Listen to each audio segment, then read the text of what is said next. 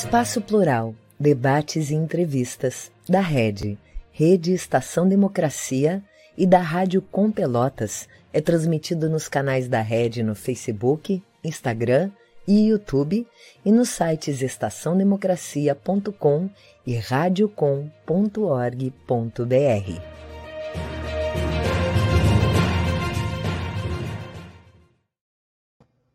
Muito boa tarde. Hoje nós vamos conversar aqui sobre as mudanças de hábitos alimentares que vêm sendo verificadas na população devido à inflação ter voltado. Para tanto, estamos recebendo no programa de hoje Fábio Caldas, que é sócio-diretor da empresa Fronte Pesquisas. Também conosco João Michele Vieira, presidente do Sindicato Intermunicipal do Comércio Varejista de Gêneros Alimentícios do Rio Grande do Sul, o Sindgêneros, e também vice-presidente da FEComércio. E ainda Cláudio Pires Ferreira, presidente do movimento Edimussoi de Defesa do Consumidor. Eu sou o jornalista Solon Saldanha e esse é o programa Espaço Plural, Debates e Entrevistas. Ele é uma realização conjunta da Rede Estação Democracia com a Rádio Com Pelotas. E nós contamos também com uma série de emissoras de rádio, web TVs, que são nossas parceiras, 21 neste momento. É, o programa vai ao ar ao vivo de segunda a sexta-feira, das duas às três horas da tarde. Mas se você não puder acompanhar nesse horário, pode ver no, em algum momento alternativo, consultando e entrando nas nossas páginas do Facebook ou do uh, Instagram. Instagram não, o que é que eu tenho aqui? Facebook ou o YouTube, tá certo? Facebook e YouTube você pode acompanhar o programa fora de horário. Eu dou a boa-vinda aos três convidados de hoje e começo já com a primeira pergunta. Uma pesquisa realizada pela Fronte revelou, agora em maio, que todas as classes sociais realizaram recentemente algum tipo de mudança nos seus hábitos de alimentação, hábito de compra de alimentos. O que varia entre elas é o percentual. Enquanto entre os mais abastados 73% fez isso, as pessoas de menor poder aquisitivo chegaram a 90% de necessidade dessa mudança. Pode, por favor, Fábio, nos falar sobre esse levantamento, como é que ele foi feito pela empresa? Boa tarde. Boa tarde, João. Boa tarde, Cláudio. Boa tarde, João. Boa tarde a quem está nos ouvindo. Em primeiro lugar, obrigado pelo convite. É um prazer bater um papo sobre esse assunto aqui. Bom, essa foi uma pesquisa nacional. A gente fez via, via internet, então isso é uma coisa que é, que é super importante da gente é, entender quando vai falar de pesquisa, né? Como que a pesquisa foi feita. Então, é uma pesquisa que é feita via internet. Então, eu estou é, tô representando todas as pessoas que têm acesso à internet, que hoje, basicamente, a gente está aí com uma, uma, penetração muito grande no Brasil. É, nosso objetivo desse, desse estudo era entender o que, que a pós-pandemia, vamos, vamos já imaginar assim, porque hoje a gente está quase numa situação de normalidade. Mas o que o pós-pandemia e tudo que trouxe de problema a pandemia afetou no consumo de supermercado das pessoas. E a gente percebeu que é, alguns hábitos vão mudando, vão mudando de uma maneira é, forte, e principalmente por causa de mudança de preço, porque a gente teve um, um impacto inflacionário, é, podemos falar do último ano para cá, um impacto inflacionário muito forte. E isso bateu junto com o desemprego lá em cima. Né? Então, sobe o desemprego, cai a renda e sobe os preços. É a tempestade perfeita para o consumo. Né? E, basicamente, acho que são dois, duas é, mudanças que a gente percebeu no consumidor mais fortes são, primeiro, precisou mudar o que ele compra, seja marca ou seja produto, mas ele precisou mudar para poder é, ajustar o, o orçamento à realidade de hoje. E como você falou, a hora que a gente vai para as classes C, D, esse processo ele se amplifica, que é natural, mas mesmo na classe AB você já, já percebe uma mudança. E outra coisa foi concentrar as compras mais para o começo do mês, que é onde as pessoas têm mais dinheiro no bolso. Né? É um processo que a gente via acontecendo muito e muito forte na época de hiperinflação, que eu não imaginava rever, mas está acontecendo. As pessoas têm que gastar o dinheiro a hora que o dinheiro entra no bolso. Não dá para esperar muito. porque o, a queda no poder de compra dentro do próprio mês está acelerada. Uh, João, como é que os supermercados sentiram essas mudanças que foram apontadas agora pelo, pelo Fábio? Houve alguma acomodação interna no sentido de rever produtos expostos, uh, modificar as ofertas, alterar as marcas que são adquiridas, enfim, que impactos essas mudanças de hábito do consumidor estão causando, está causando nas empresas? Nossa satisfação, saudamos a todos os painelistas, né? Ao amigo Solon também. É importante tudo isso, viu, Solon? O que o Fábio colocou aí, é, o mercado, quem não correr e não se organizar, não vai trabalhar direito e não vai vender. Isso é o mais importante, porque hoje em dia, com a escassez de recursos, com a inflação aí variando aí entre 10, 11, 12, isso realmente prejudica muito o consumidor, né? E o consumidor passou o que fazer? Valorizar o seu ganho, que já é pouco, já é escasso. Então, como ele valoriza? Procurando preços, procurando as linhas de produtos, aonde ele melhor possa se enquadrar. E os mercados têm que fazer isso, têm que negociar com seus fornecedores outras linhas de produto. Né? Não é só mais a primeira, segunda, agora já é a terceira e quarta linha aonde ele possa ter condições de dar preço, qualidade ao mesmo tempo, para que as pessoas consumam, possam consumir, né? tenham facilidade de buscar isso. E, e essa dificuldade, no primeiro momento, realmente foi alta, porque as grandes indústrias não estavam tão preparadas assim para enfrentar esse momento de inflação alta. E a gente sentiu muitos fornecedores com dificuldade de atrelarem a sua tabela de preço as negociações com os mercados, hipermercado, pequenos mercados, né? E isso realmente é um problema muito sério. Quem não correr, quem não se organizar, está fadado a sair do mercado. Mas escuta, você disse que começaram a botar nas prateleiras produtos de terceira, de quarta linha, coisa que antes não era feito. Mas antes, onde é que andavam esses produtos de terceira e quarta linha se não estavam nas prateleiras dos mercados?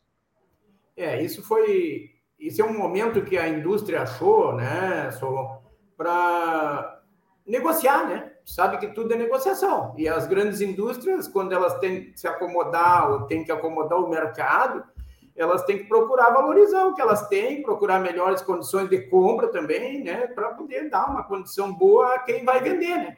A quem é lá na frente o comércio, que é isso que nós chamamos, né? Quer dizer, o varejista tem que se mexer, porque senão ele não vai conseguir eh, sobreviver. Inclusive, eu digo mais para ti, Hoje, até as negociações desse asa já mudaram. A maioria que tem condições compra direto do produtor. Quem não tem condições vai na Ciasa comprar a prazo, seja lá como for, mas e barganhar preço, porque senão tu não tem condições, porque tu tem teu mercado, teu comércio numa esquina, duas quadras dali já tem um outro comércio tão grande quanto o teu, fazendo preço, como é que vai sobreviver? Então tu tem que procurar, tem que andar e tem que fazer a mesma coisa que o consumidor faz. Consumidor é, o, nosso, é o nosso polo, né? Mas então, uh, então a própria indústria passou a produzir alguns bens uh, com preços menores, alguns bens com menos qualidade para poder se manter no mercado, é isso? Eu não diria com menos qualidade, eu diria que eles estão negociando o que podem negociar. Quer dizer, se eu tenho produto, eu produzo um produto, vamos dizer que eu produzo, eu tenho plantação de arroz, produzo arroz, eu vou ter que me adaptar à necessidade de mercado. Se eu não vender o meu produto por um preço melhor, dar uma linha melhor de produto, que a gente chama terceira e quarta linha, não tem como eu negociar, entendeu? Não tem como eu viver e sobreviver no mercado dessa, dessa magnitude, né? Cláudio... Só, a, a... só um complemento, acho que para o Cláudio falar... Pois não, pode falar. É, indo nisso que você está falando, quando a gente vai para o supermercado hoje, alguns produtos, por exemplo, acho que o, o que vai acabar virando um, um uma marca desse momento que a gente está vivendo é o leite condensado. Que você vai, você hoje você não tem mercado que você não encontra leite condensado realmente. Você vai ter aquela mistura láctea ou você vai ter só o leite condensado semi-desnatado, mas o produto em si, eu acho que chegou num preço, o João pode falar isso, e o Cláudio vai falar como reclamação do, do lado do consumidor, né? O quanto o consumidor está sofrendo com isso. É, é um produto que você vai e você não encontra.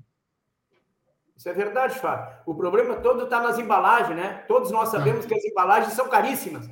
Então, a embalagem do leite condensado, que era aquela latinha bonitinha e tal, hoje ela já ficou para trás. Então, hoje tu está no, no, no, num de plástico, num de, de, de, sabe? Tetra Pak. Então, tu vai ter que achar alguma maneira, né? A indústria está achando essa maneira para colocar no mercado com preço um pouco abaixo. E isso aí nós classificamos, nós pequenos e médios comerciantes, classificamos de? Mas a qualidade do produto não muda. Isso é interessante você saber, é importante. A qualidade do produto é a mesma. O que muda são a, os floreios, que a gente chama, né? É a embalagem mais sofisticada, a embalagem menos sofisticada. Isso é que vai mandar no produto, entendeu? Cláudio, a, a, despesa com alimentação talvez seja a única que as pessoas não podem zerar, né? As pessoas precisam se alimentar.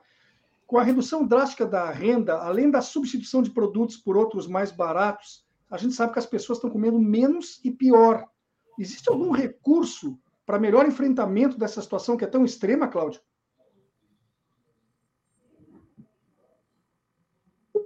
Não temos o Cláudio? Oi, voltei. Estão uh, me ouvindo bem agora, Solon? Sim, eu, eu, estou te ouvindo. É que, é que eu estava com a imagem coberta, eu não ouvi que você havia caído. Chegou a ouvir a minha pergunta, Cláudio? Não, se, puder, se cai minha, minha conexão, se puder repetir, Solon, te agradeço. Claro, sem problema nenhum. Eu estava dizendo para ti, te encaminhando a questão, que é a seguinte: a despesa com alimentação talvez seja a única que não possa ser zerada pelas pessoas, né? Com a redução drástica de renda, além da substituição de produtos por outros de menor preço, as pessoas também estão comendo pior e menos. Existe algum recurso que possa ser usado para enfrentamento melhor dessa situação extrema?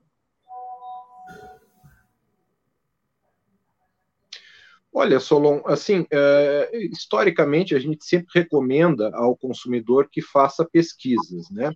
Uh, o movimento, inclusive, Edmo Soy, ele, ele faz pesquisas, uh, especialmente supermercados aqui na capital, há mais de 20 anos. Então, a gente tem um, um banco de dados muito expressivo com relação a essa, a essa questão de gêneros alimentícios, especialmente vendidos em supermercados. O que, que a gente tem notado, Solon e demais colegas a quem eu aproveito para saudar uh, nesse momento? Uh, o consumidor passou uh, por várias fases e o que nos preocupa mais, Solon, é, é que muitas das vezes o consumidor não tem muitas alternativas para substituir determinados produtos. Por exemplo, até então, carne, o consumidor poderia trocar por outro produto similar, um frango, um peixe ou algo nesse sentido. E tem produtos como, por exemplo, o leite, é, é muito difícil o consumidor é, substituir. Né? O que a gente tem verificado com muita tristeza, uh, Solon e, e colegas, uh, é que o consumidor está empobrecendo e o consumidor também está se alimentando muito mal.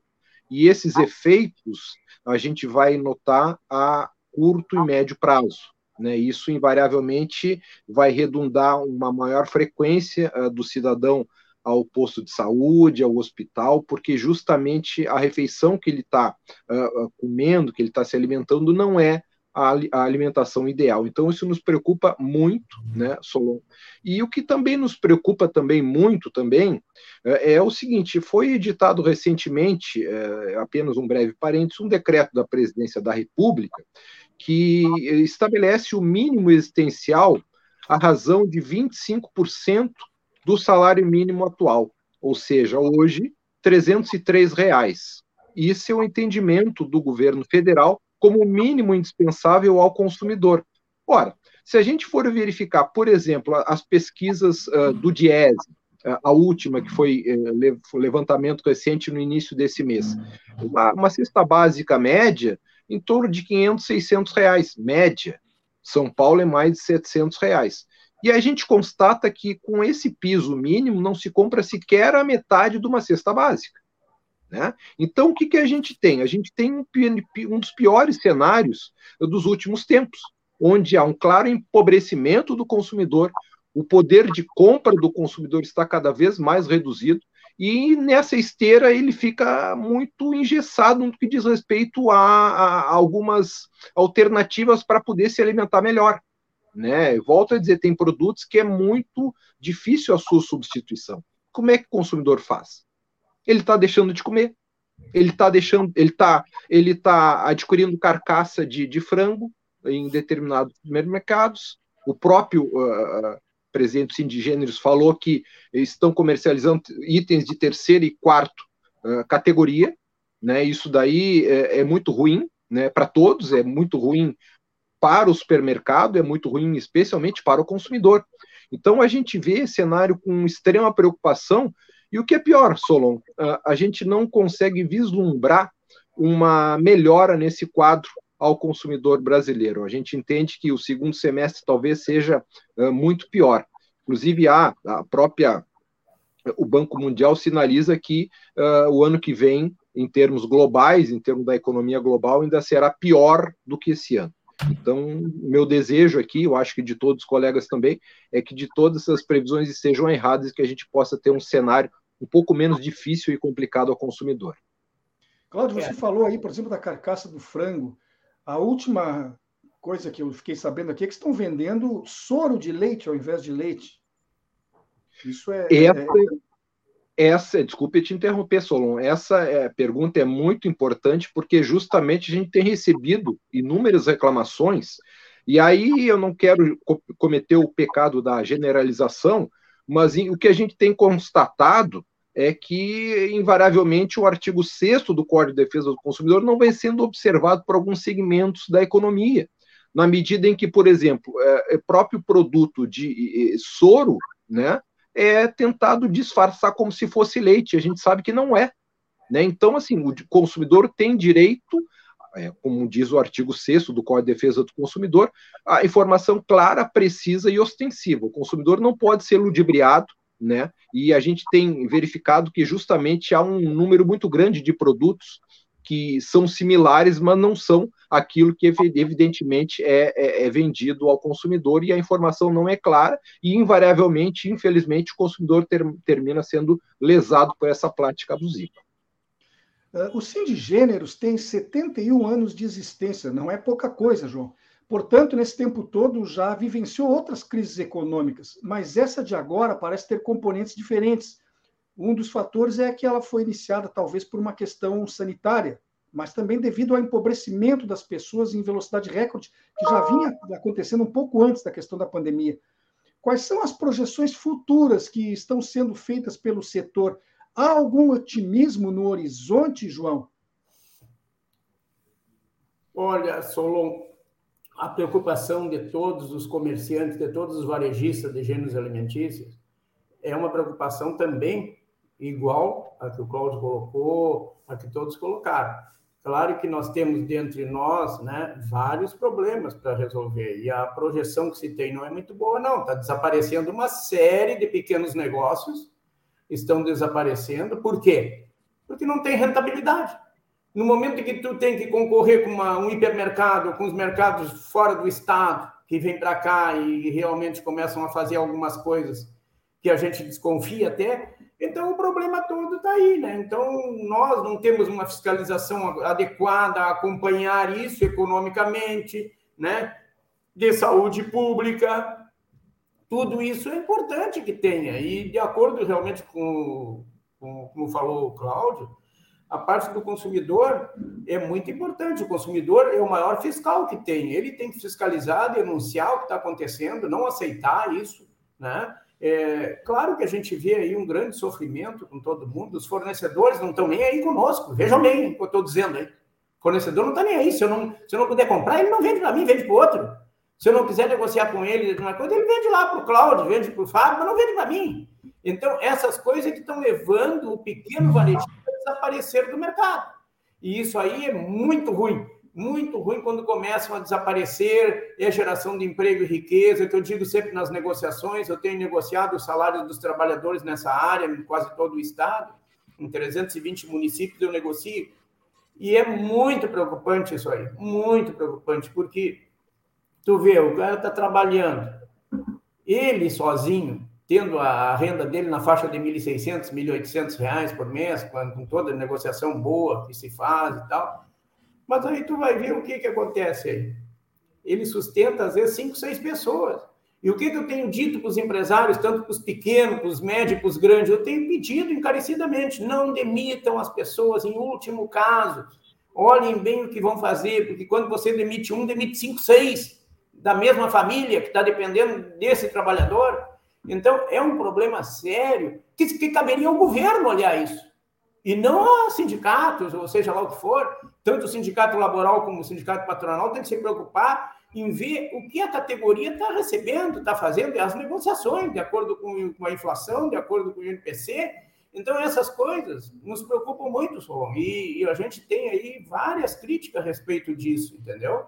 E as grandes redes, como tem facilidade, se eu chegar para ti, tu é fornecedor de açúcar, de feijão, seja o que for, e eu disser para ti, eu vou ter que pagar à vista, enquanto o Miceli não pode pagar, não sei, 60 dias, 30 dias, o que, que tu vai fazer? Tu vai me dar desconto melhor para mim, que eu vou ter que botar dinheiro no caixa, entendeu? Então, isso lesa um pouco o pequeno e médio. É muito preocupante isso. Mas, João, a, a, concorrência do grande em relação ao pequeno é uma coisa muito antiga, sempre aconteceu, mesmo antes da pandemia. Teoricamente, o hipermercado, como compra imensas quantidades, ele pode negociar preço na aquisição do produto e, consequentemente, ofertar esse produto para o consumidor final por um preço em tese menor. Mas não é o que eu tenho notado, por exemplo, nos últimos tempos talvez a população devesse se voltar um pouco mais para os seus pequenos negócios de bairro, porque a gente vê hoje em dia que os grandes hipermercados não estão tão generosos ao, ao, ao oferecer produtos, né? A valorização do mercado do bairro não é uma coisa muito importante, João?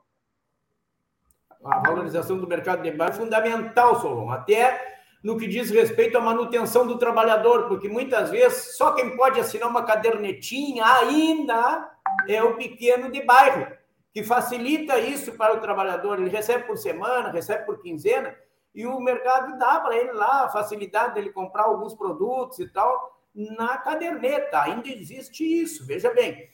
O grande não faz isso, o médio não faz isso.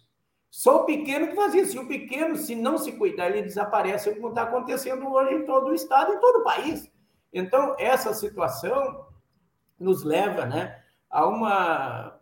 Olha, há um problema que eu não vejo uma solução tão próxima, porque tudo depende do que está sendo feito em nível econômico e social no país. E isso aí a gente não vê, a gente não alcança com as pesquisas, com tudo isso aí, a gente não tem como ver. E é como tu disse, ah, os grandes, os hipermercados, principalmente os de fora do estado, eles vêm com muita fúria buscando dinheiro de cada lugar que eles vêm, entendeu? o mercado de São Paulo vem para o Rio Grande do Sul, ele não está preocupado com o gaúcho, cara. Ele está preocupado em levar dinheiro para lá, para os investimentos dele, que são em todo o Brasil. Então, ele tem uma margem lá, digamos, de 30%, 40%, ele não baixa essa margem. E isso aí realmente é um problema que influi muito nas negociações, influi muito na parte da, do consumo. O João agora Sim. me tocou na minha memória afetiva aqui, da minha época de infância e juventude, em que a gente comprava com uma caderneta na quitanda ali da próximo de casa. Ainda tem. Eu não sabia que ainda existia, mas eu, eu, eu fiz isso na vida. As pessoas não. Eu queria colocar para vocês uma coisa: as pessoas não têm como sair a comparar preço de diversos supermercados antes de fazer a compra, porque isso demanda tempo e tem o custo do transporte, que também é elevado. Como e onde buscar informações que garantam compras mais vantajosas? Existe algum fornecimento de, de, desses dados para quem quiser pesquisar. Eu queria saber isso do Fábio, do Fábio primeiro e do Cláudio depois. Fábio, existe onde pesquisar? Acho que como, como comparativo de preço é uma coisa muito complicada.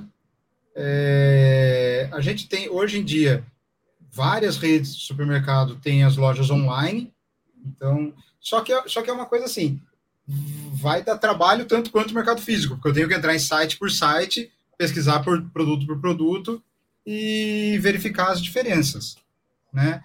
É, não é uma não é uma tarefa uma tarefa simples, tipo um site de buscador de preço que você tem lá que você coloca que vai comparar de vários mercados ao mesmo tempo. Até porque é muito complicado isso, porque a variação é muito rápida, né? De preço nesse tipo de varejo, diferente de produtos eletrônicos, assim que é um pouco um pouco mais fácil. Eu não conheço nenhuma nenhuma ferramenta, principalmente a hora que a gente vai para o interior.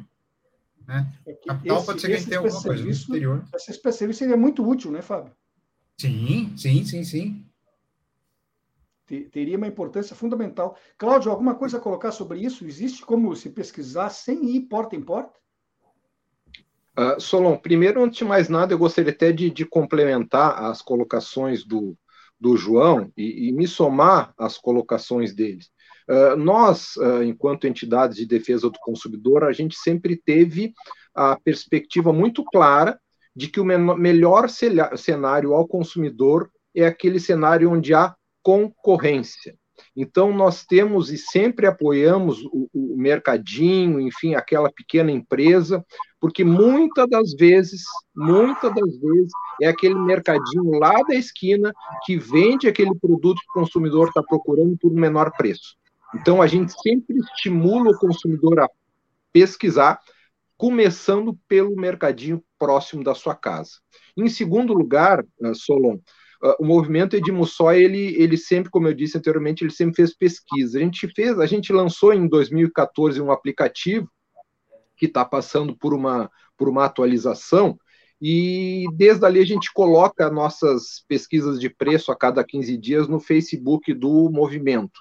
Mas uh, esse nosso aplicativo, ele serviu, pelo que me foi passado, para inspirar uma iniciativa do governo do estado, e aí eu quero uh, referir o aplicativo Menor Preço, que é um aplicativo do governo do estado do Rio Grande do Sul, lançado há mais ou menos uns dois, três anos atrás, e que atualiza constantemente uh, os produtos que o consumidor pesquisa. E, e, e, é atualizado de uma maneira extremamente importante, porque ele é online, Solon e colegas, ele, aquele mercadinho que, que, que, participa dessa, dessa, dessa rede de informações, é, é atualizado a, a, a, online, de modo online, ou seja, com a nota fiscal, vai para esse site que é alimentado várias vezes ao dia. Então, o consumidor tem acesso a esse aplicativo totalmente gratuito, volto a dizer, do governo do estado do Rio Grande do Sul,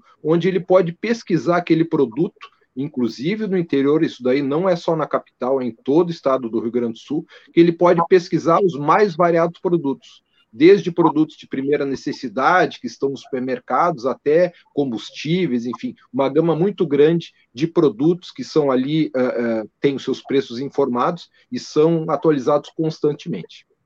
Pode repetir, por favor, para nós qual é o, o, endereço desse, desse aplicativo? Qual é o nome desse aplicativo? É só botar na, na, na, nas lojas, na, Google, na Google Play ou na Apple Store, uh, menor preço, né? Que aí vai ser direcionado a esse, a esse link que, volto a dizer, é um aplicativo oficial do governo do Estado, né? Uma, uma iniciativa que a gente achou muito importante, né? Porque é, o consumidor, é, muitas das vezes, e aí eu concordo com, com o Fábio, é, é absolutamente impossível a gente fazer pesquisa é, ou indo de ônibus, ou indo a pé, ou indo com o seu carro, isso daí absolutamente inviabiliza a pesquisa. Então, se a gente tem, se o consumidor tem essa maneira, de modo totalmente gratuito, e atualizado constantemente, isso que é o importante, né? É, é fundamental para que o consumidor possa ter a localização daqueles produtos que ele procura pelo menor preço.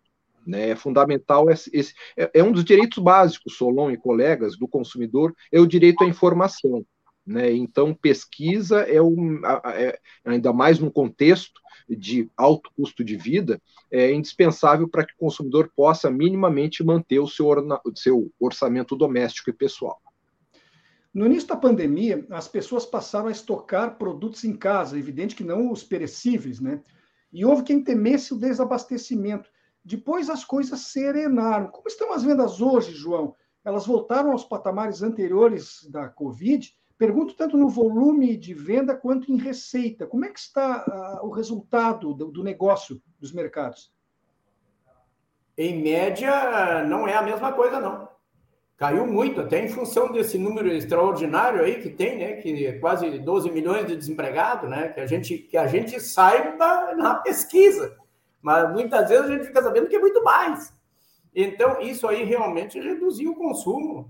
E não é só no gênero, não, é em tudo, é em serviço, é em lojista, é em tudo, reduziu bastante. Não é a mesma coisa, não.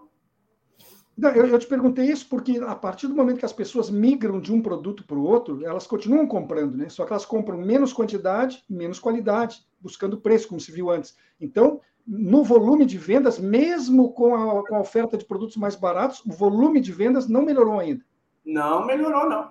Não melhorou. Inclusive, as próprias grandes redes e mercado também reduziram bastante as suas vendas. É, a gente acompanha de perto muita coisa, claro que não numericamente ali exato deles e tal, mas a gente vê o que está acontecendo nas redes, né? E o consumo realmente, de primeiro tu chegava no mercado, tu enchia um carrinho, hoje tu vai com uma cestinha. Olha só a diferença. Eu sei no meu pequenininho, é tudo assim também. Caiu muito as vendas, chegaram a cair 30%. Então, isso é muito preocupante.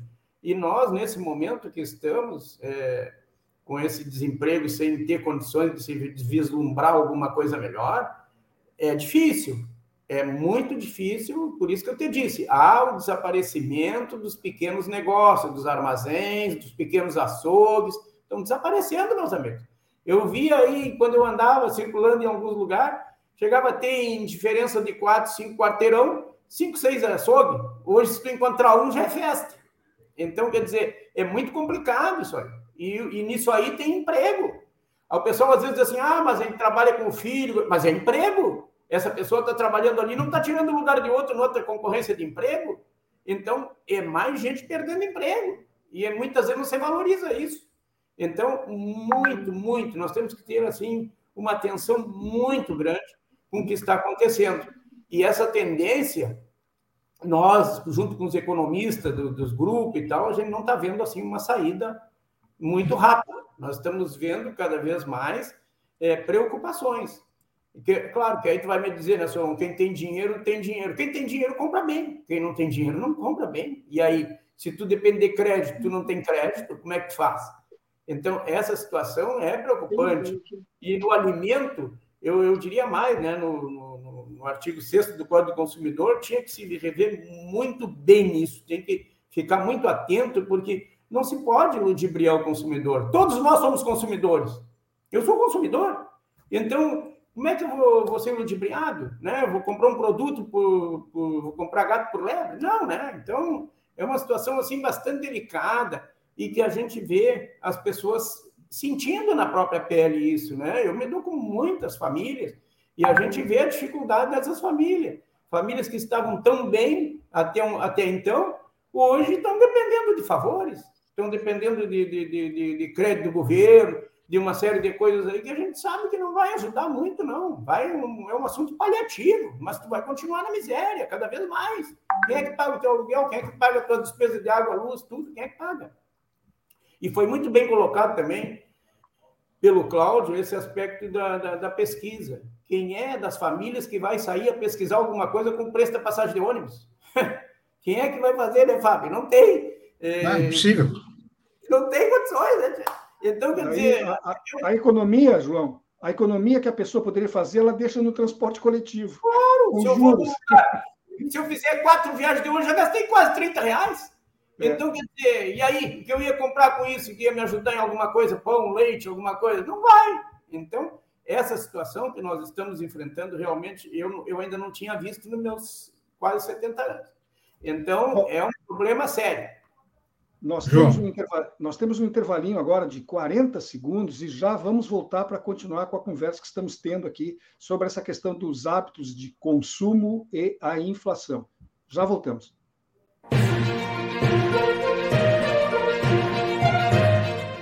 Espaço Plural, debates e entrevistas da Rede, Rede Estação Democracia e da Rádio Com Pelotas, conta com apoio da ADURG Sindical Sindicato Intermunicipal dos Professores de Instituições Federais de Ensino Superior do Rio Grande do Sul, CUT-RS, Central Única dos Trabalhadores do Rio Grande do Sul, e da Cressol, Cooperativa de Crédito.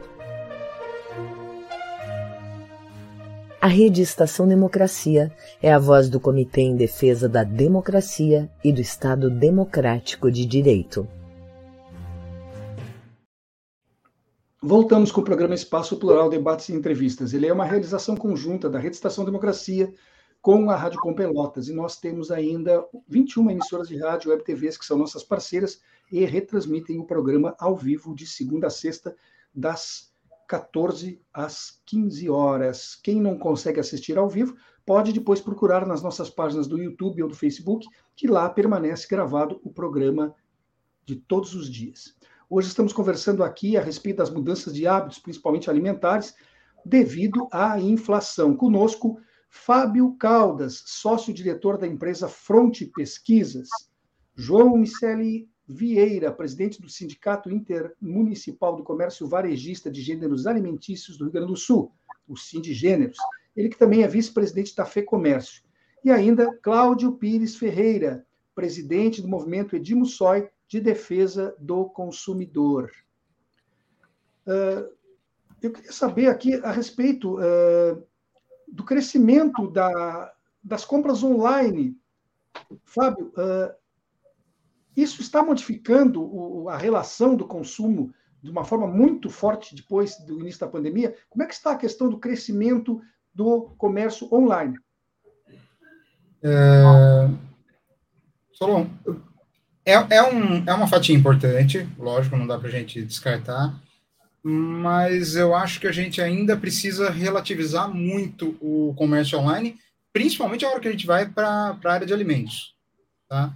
É, o, o, tamanho do bolo que o comércio online pega no Brasil ainda é muito pequeno, está crescendo, vem incrementando, mas ainda é uma coisa muito pequena. Ah, o hábito de compra de supermercado no online ainda é muito marginal, até porque eu tenho, eu tenho um problema. Alguns produtos, ok, é super fácil de você comprar. Eu quero comprar arroz, se eu quero comprar arroz de determinada marca, eu coloco ali, eu sei o que eu vou receber. Mas a hora que você vai para hortifruti, a hora que você vai para carne, é, o consumidor gosta de escolher. Né? O brasileiro, o brasileiro gosta de chegar ali, olhar o produto, tocar no produto, saber o que ele está está levando para casa. Então, é, a gente teve sim durante a pandemia um crescimento, mas principalmente porque era praticamente a única opção, né? É, mas eu não, eu não acho que, que num curto espaço de tempo isso vai ser vai ser muito relevante acho que é um processo. Os mercados não estavam preparados. Tá? E, e aí, podemos falar de supermercado e podemos falar de qualquer outro ramo varejista. Não estava preparado para esse salto para o online. Né? E quando você não está preparado, você implementa algumas coisas sem planejamento. E não necessariamente essa implementação é boa. Então, acho que agora o que a pandemia serviu foi para mostrar que é um caminho de futuro. E, e o varejo vai ter que planejar para poder fazer. Dentro de alguns anos, vai ter que ter, vai ser obrigatório. Mas eu acho que hoje a tendência é que o consumidor vá cada vez mais, à medida que tenha dinheiro no bolso, volte para a loja física ainda para comprar. Até porque, Fábio, com, a permissão do Solon, é muito importante as colocações do Fábio nesse lado aí, porque, principalmente nos gêneros alimentícios, eu sou muito desconfiado. Eu, se não ver o produto, se eu não ver um, um presunto, um queijo, um pão, eu não sei se o pão é da manhã, é da tarde ou é de ontem, então, quer dizer, como é que eu vou reclamar isso depois ainda? Vou arrumar uma confusão, não vou resolver nada. Eu, eu sou muito desconfiado com isso. Alguns produtos, tudo bem, como ele falou, arroz, feijão, essas coisas, tu sabe o que tu quer. Agora vai lá mandar vir, que, que não é tu que escolhe, é um funcionário que vai montar uma sacola para ti. Sabe lá como é que ele fez aquilo? Uhum. Então, para o futuro, eu acredito muito nessas coisas que vão melhorando. Mas nesse momento, não. Nesse momento, eu sou um que jamais vou fazer compra assim. Eu hoje. Você pensa, você pensa da mesma maneira, Cláudio? Penso exatamente da mesma maneira, Solon e colegas. É, é, aquela questão do hábito, né? O consumidor tem muito hábitos, né? Então, e um dos hábitos, e eu concordo integralmente com, com o Fábio, com o João, uh, gosta de, especialmente nessa questão de gêneros alimentícios, de ver, de escolher, quer dizer, tem a questão da validade, né? Então, tem uma série de, de, de, situações que ainda o comércio tradicional, o consumidor se deslocando ao mercado, ao supermercado, ainda vai perdurar durante muito tempo. O e-commerce é uma nova fronteira que se abre, uma nova alternativa que se abre ao consumidor, mas nesse gênero aí eu acho que ainda tem muito a evoluir. E eu gostaria de, de Solon uh, e colegas tocar num assunto que a gente também está tá enfrentando no Brasil, e sempre quando a gente tem problemas de crise, a gente enfrenta esse tipo de coisa, que é a redução chamada reduflação. O que, que é reduflação? É quando o consumidor constata que determinado produto teve a sua alteração da quantidade sem a informação clara, precisa e ostensiva, como manda o Código de Defesa do Consumidor. Isso, inclusive, gerou, no ano passado, uma, uma normativa do Ministério da Justiça e Segurança Pública, a qual a Senacom, Secretaria Nacional do Consumidor, é vinculado, justamente normatizando, porque a, a norma anterior era um pouco vaga. Então, assim, se e aí a gente não não está querendo, Solon e, e colegas, interferir no modo de como a indústria vai colocar à venda um determinado produto. Não é isso. O que a gente advoga é o seguinte: o consumidor seja informado. Então, se determinado produto era vendido antes por, sei lá, por 100 gramas e hoje passa a ser vendido por 80 gramas, segundo essa nova norma do, do, do, Ministério da Justiça, as, as informações têm que ser muito claras, em, em caixa alta, né? E também tem que ser informada no rótulo pelos próximos seis meses a partir da alteração. Isso daí é muito importante, Solon, porque uh, é a questão do hábito. Muitas das vezes o consumidor está acostumado a adquirir aquele produto, né? Então ele, ele compra aquele produto, o preço invariavelmente é o mesmo, né? Talvez até um pouco mais, né? Não há o, o abatimento proporcional do preço, e o consumidor, muitas das vezes, é lesado somente quando chega na sua casa ou mais adiante, que ele vai verificar que aquele produto que ele adquiriu, que ele estava acostumado a comprar por determinado valor, aquela quantidade, hoje ele está comprando uma quantidade inferior, inferior, inferior pelo mesmo preço ou talvez até um preço maior. Então, assim, é importante, volto a dizer, que a informação seja clara. Né? Eu acho que a grande maioria da indústria está se adequando a essa normativa, mas é importante o consumidor ficar alerta, né? E concordo com o João, o melhor fiscal é o consumidor. O consumidor deve denunciar sempre que constatar uma prática abusiva como essa que eu acabei de referir. Mas, claro, o, que, muito importante. a informação. É, desculpe, João, quer falar? Fale, por favor. É só, é só para complementar, porque depois passa. O Cláudio foi muito feliz nessas colocações dele aí, e eu, tinha, eu havia esquecido de colocar a indústria começou a fazer algumas coisas, algumas embalagens que eram de 100 gramas a 80 gramas, que eram de 200 gramas a 150 gramas. Como é que eu vou saber disso se eu não, não fui informado? Eu chego lá, estou acostumado a comprar minha latinha de tal produto com tantas gramas e estou levando para casa, me enganando até com o preço. Até com o preço. Então, realmente, é, nós estamos assim, numa situação que nós precisamos equalizar isso, equilibrar esse mercado. E isso leva um tempo, bem como o Cláudio colocou. E os próprios supermercadistas, muitas vezes, porque não sou eu o dono do mercado que estou lá comprando. Quem está comprando é as pessoas que estão atrás de mim, os chefes de compra, de abastecimento, de, de, de, de colocar na prateleira lá os, uh, os, supridores. E essas pessoas não estão lá preocupadas com, com quantidade, com peso tal, com peso isso. Então, é muito perigoso. E é por isso que eu digo para ti, eu sou muito desconfiado em consumir alguma coisa que eu não vejo até mesmo como ele falou, data de vencimento. Está faltando cinco dias para vencer o produto. Como é que eu recebo esse produto e eu tenho que consumir em cinco dias se eu não vou consumir? Então, é perigoso em todos os níveis. Eu digo isso para você sem me errar. Todos os níveis é perigoso esse tipo de negócio. Então, isso é uma coisa de educação. Nós precisamos educar, precisamos educar nosso povo. Isso começa pelas crianças, lá na fase da educação básica. Então, eles levam para casa essas informações para os pais, uh, orienta os pais, não faz isso, não pega aquilo. Então, isso é muito importante, Solon, que a gente realmente passe a falar mais na educação. João. Mas, mas, João, João e Cláudio, isso, isso da redução da quantidade dos alimentos não é um, um, um fruto da, da, da pandemia. Eu, por exemplo, que sou um consumidor voraz de chocolate, gosto muito de chocolate, isso vinha acontecendo dois, três anos antes. As barras de 140 passaram para 110, depois passaram para 100. Já tem algumas marcas que estão em 90 gramas. Então, o que, que adianta escrever ali para mim? Solon, você está comprando agora 100 gramas e não mais 140. Eu não tenho outra alternativa. Ou eu levo a de 100 ou não levo nenhuma. Então, né, quer dizer, a, a lei serve para você dizer, ó, você comprou, mas não foi enganado. Mas eu continuo sendo enganado na medida em que eu não tenho influência sobre a formação do preço de venda e não tenho influência sobre a quantidade que foi posta lá dentro. Eu só posso decidir compro ou não compro. E mais nada. Esse é, uma, é um fato, né? E hoje em dia, tudo, até os produtos de higiene pessoal já estão reduzindo também. Se tu pegar o creme dental, pegar as coisas todas, aí tu vê. É, tem muita coisa, se nós vamos falar aqui, é, 100 mil itens. Então, tu vai ver 20 mil aí que tu não, não, não tem nem ideia. É como tu falou, é o chocolate, é o, é o pão de sanduíche, que daqui a pouco também reduziu lá, a indústria resolveu fazer um preço menor, reduziu a quantidade. Então, essas coisas, né, é, é, é muito ruim, é muito ruim, porque se eu estou acostumado a consumir uma determinada quantidade, eu não vou conseguir chegar, se aquilo me durava quatro dias, não vai durar mais. Então, essas coisas são importantes que a gente acompanhe, isso tudo passa pela educação, Solon. Não, eu, não, eu não vejo outra maneira. Né? A educação, quando eu falo, é muito ampla. É como disse o Cláudio, é olhar o artigo 6 do Código do Consumidor, é ver, é, é em loco, examinar, ver o que está acontecendo, qual é a data, quando vai fabricar, quando vai vencer. Isso são coisas básicas, tio. São coisas básicas nossas, né? Então, temos que ter cuidado com isso. Claro que tu não vai querer exigir de um povo, muitas vezes que não tem toda uma cultura em cima disso, que ele saiba tudo isso. Mas se nós ensinarmos, se nós mostrarmos, né, isso é fundamental.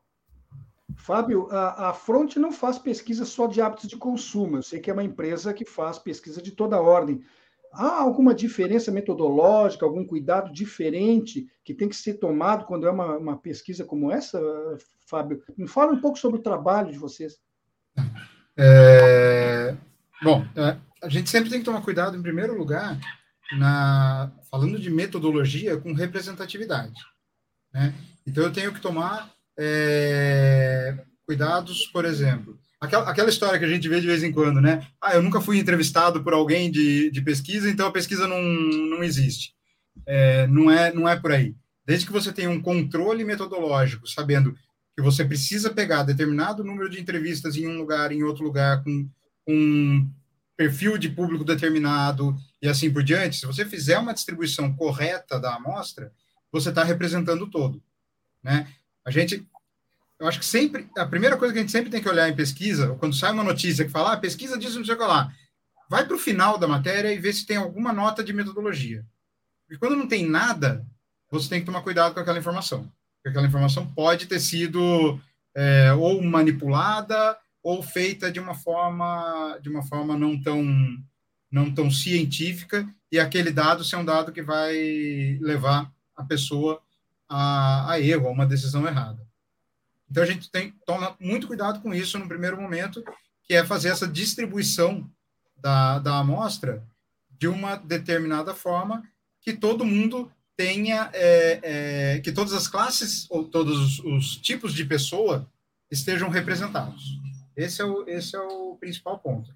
Um outro que eu falei lá no começo, ah, é, deixei bem claro, né? A amostra dessa pesquisa que foi feita foi feita via internet. Por que, que eu falo isso? E é outro, outro cuidado que a gente tem que tomar. Quando eu falo que uma pesquisa feita via internet, significa que eu não estou representando todos os brasileiros. Por quê? Alguns brasileiros não têm acesso à internet. Né? Mesma coisa quando a gente pega pesquisa eleitoral, Vou botar a mão aqui num, num vespeiro.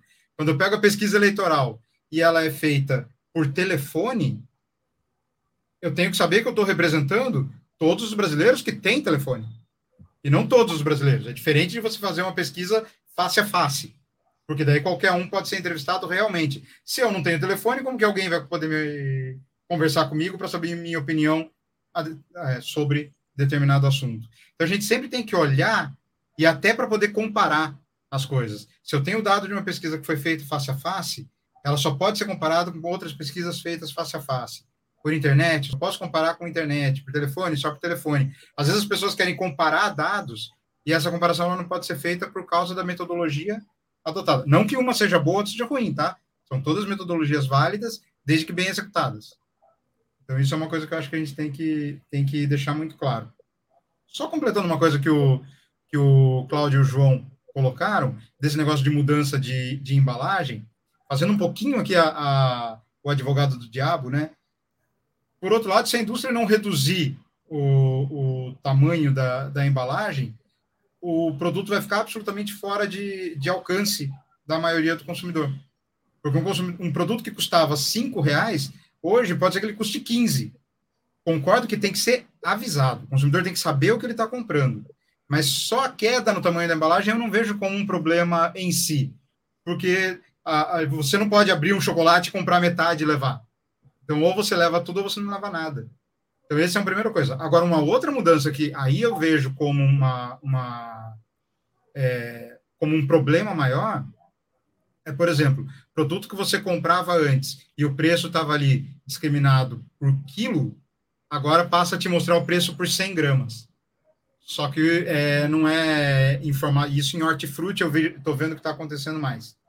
Determinado produto, só que o preço do quilo seria quanto? Seria 20 reais o preço de 100 gramas, dois. E você acha que você está pagando os dois no quilo e não em 100 gramas. Esse tipo de mudança eu acho muito mais complicado do que a embalagem em si, desde que bem informado. O problema é, da embalagem é que ela reduz. O problema da embalagem é que ela reduz 20% no conteúdo e 10% no preço. É. E daí você se assusta. Uh, desculpe, João, você ia falar e eu te interrompi. Não, que nada. Eu estava dizendo para o Fábio que realmente isso é um tipo de, de propaganda enganosa, né? Porque se eu, eu tenho lá um produto que me custa 20 reais e eu vou lá na, na, pesar aquilo, vou comprar 50 gramas, 150 gramas, eu posso estar pagando muito mais do que aquilo ali, entendeu? Dependendo do preço, ele bota lá como promoção, e que não tem nada de promoção. Eu acho que isso é cruel para nós, consumidores, é cruel. Para quem não conhece, é pior ainda. Imagina para quem conhece, que sabe, se eu chego lá, olho, é, dois reais a 100 gramas, eu sei que é 20, 20 reais o quilo. Mas e quem não sabe? E quem não quem sabe? Não sabe e quem estava acostumado a comprar aquilo pelo preço de quilo. Né? Quem estava acostumado a comprar pelo preço de quilo e não por 100 gramas, olha o preço e acha que continua ali pagando no quilo. E não é Na hora verdade. que pesa, vai descobrir a verdade, né? Não é verdade. Então, quer dizer, a gente tem que ter muito cuidado com essas evoluções. E agora, eu vou dizer mais uma para vocês, que vocês já sabem muito melhor que eu. Mas é, de um tempo para cá está surgindo muitos atacarejos. O que, que é o atacarejo? O atacarejo é uma, uma mescla de atacado com varejo, né? com supermercado. Então, se eu chegar lá e comprar é, um quilo de arroz, um quilo de feijão, ou comprar um fardo com 10, 20, 30, 40 quilos, eu, tô, eu tenho que ver o que está acontecendo ali. E muitas vezes as pessoas não se ligam nisso, entendeu? Ah, eu vou lá no, no fulano porque ele está vendendo um fardo de arroz a tanto. Sim, mas quanto custa o quilo do arroz? Então, muitas vezes as pessoas não se ligam nisso. E eu já vi isso, eu estou dizendo para você porque eu vi. Eu, eu gosto de entrar nos lugares para olhar essas coisas. Então, como eu negocio muito e converso muito com vários tipos de fornecedores, eu acabo tendo uma, uma, uma facilidade maior do que a maioria do povo no ver as coisas como são, entendeu? Que tem muita coisa enganosa, meus amigos, muita coisa enganosa. E a gente paga. Né? Eu olho ali, ah, mas como está barato, Solon, olha aqui, que barato, faz o cálculo do negócio, como é que é, que tu vai ver que não tem nada barato ali. Então, isso foi uma maneira, eu digo isso e afirmo, isso foi uma maneira da indústria fabricar mais e vender mais. Entende? E ganhando bem, não é perdendo nada. Agora, nós varejistas, nós varejistas, é que pagamos esse pato. Porque se eu vou vender tudo de acordo com o que eles me mandam negociar, eu vou aceitar de, de, de cima para baixo as negociações que eles querem impor para mim, eu vou acabar tendo que, daqui a um tempo mais, fechar as portas. Entendeu? Então, tudo isso aí, tudo isso aí, Solon, tem muita falácia nesse meio, viu? Muita falácia. Recomendação: vão ao mercado sempre com uma calculadora no bolso. Pode ser útil. Fundamental. Fundamental. Pode ser bastante útil. Uh, a dona Edimo Soy atuou no movimento das donas de casa do Rio Grande do Sul por duas décadas, até seu falecimento aos 75 anos de idade. Ela era uma referência, tanto que o seu nome agora está associado à defesa do consumidor. Né? Será que no passado as pessoas eram mais aguerridas no que se refere à luta por seus direitos, Cláudio? Os consumidores não estariam atualmente desconhecendo a força que têm e que podem sim pressionar por mudanças? Sem dúvida nenhuma, Solon. E até a esclarecimento, o movimento Edmussói de defesa do consumidor é, é o antigo movimento de donas de casa e consumidores do Rio Grande do Sul. Apenas movimento Edmussói, a gente alterou o nome fantasia em homenagem a ela. Eu sou suspeito para falar dela, a, a Solon e colegas, porque eu conheci ela desde 2000. Né? Ela é como se fosse uma mãe para mim, uma pessoa que se eu tô e se a gente conseguiu galgar uns alguns postos aqui na defesa do consumidor, devo tudo a ela. Né? Então, eu acho que falta muito, uh, muitas donas Edis nos dias atuais. Né? Quantos boicotes a carne o movimento já liderou? Né? Quantas vezes eu fui com ela no palácio, sendo recebido pelo governador, pedi isenção de ICMS sobre a cesta básica, não fomos atendidos. Mas, enfim, eu acho que falta isso. Eu acho que exemplos como o dela a gente tem bastante. Mas apenas para finalizar, Solon, aquela questão que eu mencionei da, da redução uh, da, da, da, quantidade dos produtos nas embalagens, isso é um fato, tu, tu havia me perguntado só para pontuar, isso é um fato que não, não nasceu no Brasil. Isso nasceu uh, a partir do, do Brexit na Inglaterra, né? E isso daí em todo mundo né? não é um, um, fato que ocorre isoladamente no Brasil. Tanto que a própria União Europeia editou recentemente uma, uma diretiva justamente para normatizar. E quero reiterar ah, ninguém de nós, e até porque a gente está sob a égide da lei da liberdade econômica, ninguém de nós aqui pretende interferir na indústria. O que a gente pretende, isso sim, que a informação seja chegada de modo adequado e claro ao consumidor. Ou seja, para quê? Para que o consumidor, no primeiro momento, não seja enganado e, num segundo momento, que ele possa comparar aquele mesmo produto naquela quantidade por aquele preço com outro produto similar em eventual quantidade diferente com outro preço. A questão é comparativamente e a questão da informação, Solon ou seja, transparência nas relações, né? E respeito ao consumidor, que obviamente também tem que entender o lado de quem produz, de quem vende, mas ele precisa defender o, os seus interesses. O nosso, o nosso programa está chegando ao final, nós já estamos aqui praticamente sobre a hora, então eu gostaria de agradecer a participação de todos vocês. Uh, Fábio Caldas, uh, diretor, sócio-diretor da empresa Fronte Pesquisas, uma das empresas que resultou aí do final do Ibope, né? O Ibope, hoje em dia, até hoje em dia, o Ibope continua sendo sinônimo de, de pesquisa, né? O pessoal fala Ibope até quando não é o Ibope, haja vista a, a grande importância que ele teve ao longo do tempo na nossa história.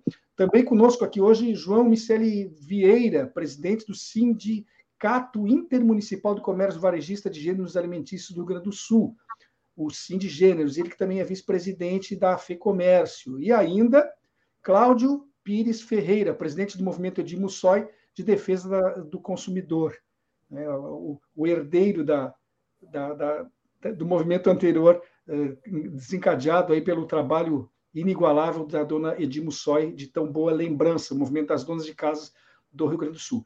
Agradeço, repito, a cada um de vocês três pela presença no programa de hoje. Uh, antes de encerrar, eu ainda quero lembrar aos nossos ouvintes, à nossa audiência da Rede, que nós temos um programa matinal que faz análise crítica e das notícias do dia. Me refiro ao Bom Dia Democracia, você está convidado a acompanhá-lo. Ele é apresentado por Paulo Tim e Babton Leão de segunda a sexta-feira, sempre entre 8 e 9 horas da manhã. E também gostaria de agradecer ainda pelo prestígio que nos é dado pela audiência aqui diariamente acompanhando nosso programa ou vendo depois em horários alternativos. Finalizando, então, uma boa quarta-feira para todas e todos que nos acompanharam, nos acompanharam até agora, e nós voltaremos amanhã a um novo encontro a partir das 14 horas. Até lá. Um abraço a todos. O programa é exibido pelas redes sociais dos seguintes parceiros: Rede Soberania, Jornal Brasil de Fato RS, o Coletivo, Vale do Mampituba, Rádio Ferrabras FM de Sapiranga, Coalizão do Movimento contra a Discriminação Social, Coletivo Pão com Ovo e TV Caxias em sua página no Facebook e pelo canal 14 da NET Claro. Jornal Já Porto Alegre, Portal Litoral Norte RS e Terra Livre Rádio Web de Ulha Negra, Passo de Torres TV e para Desporto TV em seus canais no YouTube. Espaço Plural pode ser acompanhado também nas páginas da CUT-RS e do Sindicato dos Jornalistas Profissionais do Rio Grande do Sul.